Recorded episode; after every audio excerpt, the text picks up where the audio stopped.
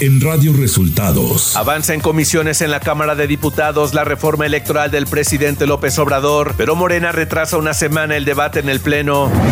El presidente da a conocer que enviará una reforma legal en materia electoral ante el veto a la reforma constitucional. Ricardo Monreal debe reconciliarse con militantes de Morena si quiere buscar la candidatura en 2024, señala Mario Delgado. Esto y más en las noticias de hoy. Este es un resumen de noticias de Radio Resultados. Bienvenidos al resumen de noticias de Radio Resultados. Hoy es 29 de noviembre y ya estamos listos para informarle Valeria Torices y Luis Ángel Marín. Quédese con nosotros, aquí están las noticias. La mañanera.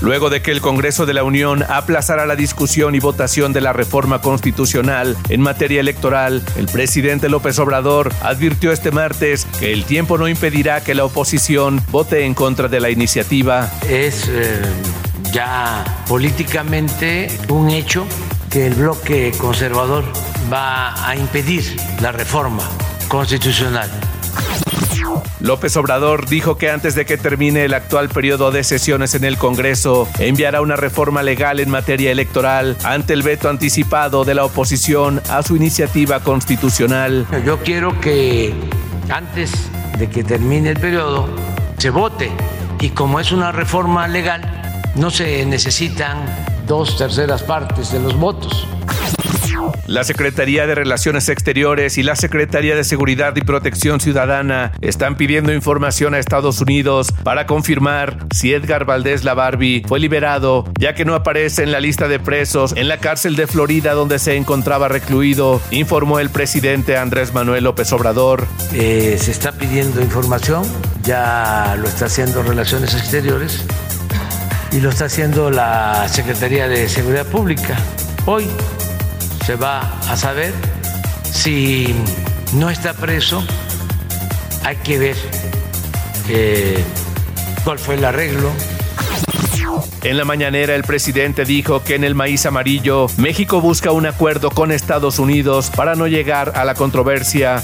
No aceptamos maíz transgénico para consumo humano y estamos buscando la forma de que pues ellos entiendan que una cosa es lo mercantil, la ciencia que permite mayor productividad y otra cosa es la salud.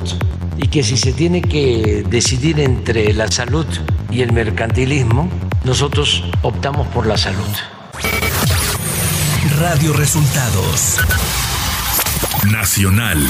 Diputados de Morena y aliados aprobaron la reforma del presidente Andrés Manuel López Obrador en materia electoral. En Comisiones Unidas de Reforma Política, Puntos Constitucionales y Gobernación, los legisladores de la oposición votaron en contra de esta reforma, pero no afectó ya que con los votos de los diputados de Morena, Partido del Trabajo y Partido Verde Ecologista de México fueron suficientes para que las modificaciones a la Constitución pasaran. Se contempla que sea discutida y votada este martes en el Pleno de la Cámara de Diputados. Sin embargo, Morena y sus aliados no tienen los votos necesarios para que sea avalada. Este martes Morena decidió retrasar una semana el debate sobre la reforma constitucional electoral en el Pleno por prudencia y dar tiempo para el análisis del dictamen aprobado este lunes en comisiones. Los coordinadores de la coalición Juntos Hacemos Historia acordamos pedir a la mesa directiva que dicho proyecto sea abandonado el martes, informó el coordinador de Morena, Ignacio Mier, la mañana de este día. Tras las declaraciones que hizo Ricardo Monreal en las que sostiene que tiene diferencias con el presidente Andrés Manuel López Obrador, Mario Delgado, dirigente nacional de Morena, señaló que hay un gran repudio, rechazo y enojo en contra del senador al interior de Morena. Por ello, lo conminó a que si quiere una reconciliación nacional, primero debería empezar al interior de su partido. Dijo al asegurar que Monreal no está descartado de la lista de corcholatas para la candidatura presidencial.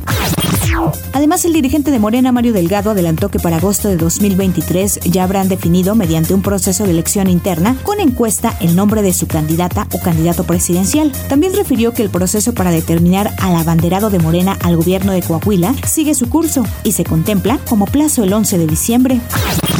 Por medio de un comunicado, la dirigencia nacional del PAN acusó al presidente Andrés Manuel López Obrador de pretender plagiar y tergiversar el concepto fundamental de la doctrina panista al nombrar su modelo de gobierno como humanismo mexicano, siendo que este es universal y Acción Nacional ha empleado el postulado del humanismo político desde su fundación. Replicó la dirigencia panista agregando que demandarán ante los órganos electorales el derecho de usar este postulado al ser el único partido que los lleva en sus documentos básicos y lo defenderán de cualquier que quiera apropiarse y manipularlo, señaló la dirigencia de Acción Nacional. Economía. El INEGI informó que durante octubre las exportaciones petroleras avanzaron 6.94% a tasa anual, muy por debajo del 30.8% reportado en el mes previo. Además, fue la cifra más baja desde enero de 2021. En la variación mensual, las ventas al exterior tuvieron su mayor caída desde enero de este año, al reportar 4.17%, mientras que las exportaciones no petroleras crecieron 18.5%, menos que el 25% de septiembre. La Suprema Corte de Justicia de la Nación estableció que el presidente tiene un plazo de 30 días para enviar al Senado sus candidatos para completar el pleno de la Comisión Federal de Competencia Económica, COFESE, por lo que el máximo tribunal señaló al presidente López Obrador por haber sido omiso en enviar sus posibles aspirantes a comisionados del órgano en más de año y medio, lo que ha perjudicado al órgano autónomo, señala la Suprema Corte. Clima. Para este día, canales de baja presión sobre el centro del país y sobre el sureste mexicano, en combinación con la entrada de humedad del Océano Pacífico, Golfo de México y Mar Caribe, propiciarán lluvias puntuales fuertes en Oaxaca y Chiapas, así como lluvias con chubascos en Michoacán, Guerrero, Puebla, Veracruz y Quintana Roo, incluido el Valle de México. Estas lluvias se podrán acompañar de descargas eléctricas. Ciudad de México. La jefa de gobierno de la Ciudad de México, Claudia Sheinbaum, y la secretaria del Bienestar del Gobierno de México, Ariadna Montiel Reyes, anunciaron el inicio de la transición de los beneficiarios de la pensión para el bienestar de las personas adultas mayores al Banco del Bienestar. A partir del 5 de diciembre y hasta el 15 de abril, se llevará a cabo la entrega de tarjetas del Banco del Bienestar a más de 900 mil adultos mayores de 65 años y más y personas con discapacidad en la Ciudad de México, informaron en conferencia de prensa. пока.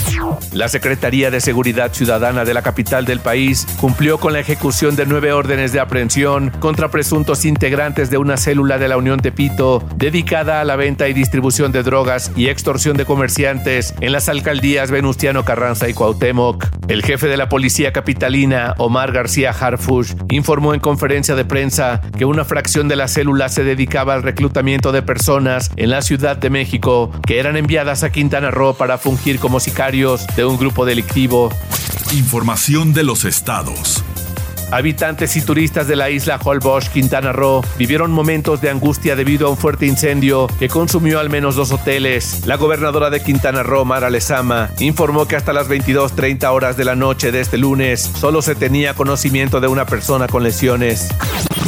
Elementos de la Secretaría de la Defensa Nacional aprehendieron este lunes en Nuevo Laredo, Tamaulipas, a Humberto Rodrigo Hernández, presunto operador del cártel del noreste de la zona fronteriza con Estados Unidos. Informaron fuentes del Gabinete de Seguridad. La captura del capo apodado El Negrolo se concretó luego de una serie de enfrentamientos entre fuerzas federales y presuntos criminales que iniciaron a las 4.30 de la madrugada de lunes y se prolongaron hasta las 7 de la mañana. El detenido fue trasladado vía aérea a la Ciudad de México. El gobernador de Durango, Esteban Villegas Villarreal, advirtió que su administración será implacable en aplicar la justicia a los responsables de ocasionar los casos de meningitis aséptica en la entidad, enfermedad que ha cobrado la vida de 16 personas, 15 de ellas mujeres. El gobernador señaló que se fincarán responsabilidades contra quienes hayan hecho mal las cosas, así sea una mala actuación de médicos, cuestión de medicamentos u otros factores. En Hidalgo, jueces de control decretaron prisión preventiva oficiosa mientras se realizan las investigaciones complementarias contra los exalcaldes de Paso Yucan, Fidel Arce Santander, de extracción priista, y de Huautla, Felipe Juárez Ramírez, emanado del extinto Partido Encuentro Social, quienes fueron vinculados a proceso penal, acusados de peculado agravado y uso ilícito de atribuciones en agravio de la administración pública. La perrita rescatista Laika falleció este lunes por causas naturales a los 12 años de edad. Laika encontró a una persona viva y localizó siete cuerpos en los terremotos de la Ciudad de México y Morelos del 19 de septiembre de 2017 y era parte del cuerpo de binomios caninos de la Policía de Proximidad del municipio de Escobedo, Nuevo León. Radio Resultados Internacional. La Corte Suprema de Estados Unidos examina este martes la política del gobierno de Joe Biden sobre la deportación de migrantes en situación irregular que dé prioridad a los que representen una amenaza para la seguridad del país. Se estima que en Estados Unidos viven más de 11 millones de migrantes en situación irregular y el Departamento de Seguridad Nacional no tiene los recursos para detener y expulsar a cada uno de estos no ciudadanos, alegó entonces el titular de esta cartera, Alejandro Mayorkas. El secretario general de la Organización del Tratado del Atlántico Norte, Jens Stoltenberg, aseguró este martes que la alianza militar mantendrá su asistencia a Ucrania ante la invasión rusa. Afirmó en un foro celebrado en la capital rumana Bucarest, donde se debate el refuerzo del apoyo a Kiev.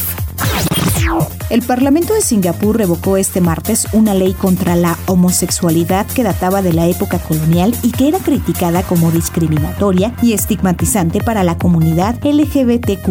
La legislación en cuestión castigaba el sexo entre hombres hasta con dos años en prisión, aunque en la práctica ya no se aplicaba. El Parlamento revocó la ley con 93 votos a favor, 3 en contra y ninguna abstención. El volcán activo más grande del mundo, el Mauna Loa de Hawái, entró en erupción por primera vez en casi 40 años. Eso hizo que se activara un aviso de caída de ceniza para el área circundante y que los equipos de emergencia se pusieran en alerta. Los flujos de lava están contenidos dentro del área de la cumbre y no amenazan a las comunidades de la ladera, dijeron las autoridades este martes. Tecnología.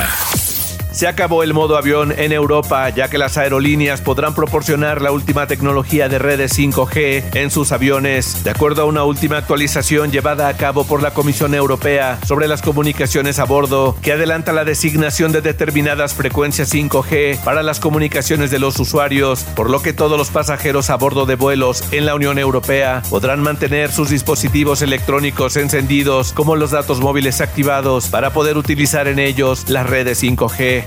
Espectáculos. Este lunes se dieron a conocer algunos conciertos que habrá en 2023. The Weeknd se presentará el viernes 29 de septiembre a las 20 horas en el Foro Sol de la Ciudad de México. Esto de acuerdo con la página de Ticketmaster y con un post del cantante. Pero antes de eso podremos ver a The Killers, que después de causar furor con la noticia de su aparición estelar en el Festival Pal Norte en Monterrey, la banda confirma dos conciertos más, en la Arena Vicente Fernández y el primero de abril en el Palacio de los Deportes. La banda de rock Metallica anunció este lunes su gira M72 de 2023 y 2024, que incluyen cuatro fechas en México durante dos fines de semana, los días 20, 22, 27 y 29 de septiembre de 2024 en el Foro Sol. Deportes. Y en resultados de este martes en Qatar 2022, Países Bajos derrotó dos goles a cero al anfitrión Qatar, mientras que Senegal ganó dos goles a uno a su similar de Ecuador. Además, hoy se enfrentarán Irán contra Estados Unidos y Gales versus Inglaterra. Greg Berhalter y Tyler Adams, entrenador y capitán de la selección de fútbol de Estados Unidos, tuvieron su primera prueba compleja ante Irán fuera del terreno de juego. En una tensa conferencia de prensa, el capitán y el entrenador de Estados Unidos intentaron librarla por las polémicas de horas recientes, sobre todo el posteo en las redes sociales del equipo de Estados Unidos que eliminó el símbolo de la República Islámica de la bandera de Irán. Además, la prensa acusó a Estados Unidos de pronunciar mal el nombre del equipo. La Federación de Fútbol de Irán pidió formalmente la exclusión del equipo de Estados Unidos de Qatar 2022 por violar el artículo decimotercero del reglamento de la FIFA al considerarlo un agravio en contra de su país.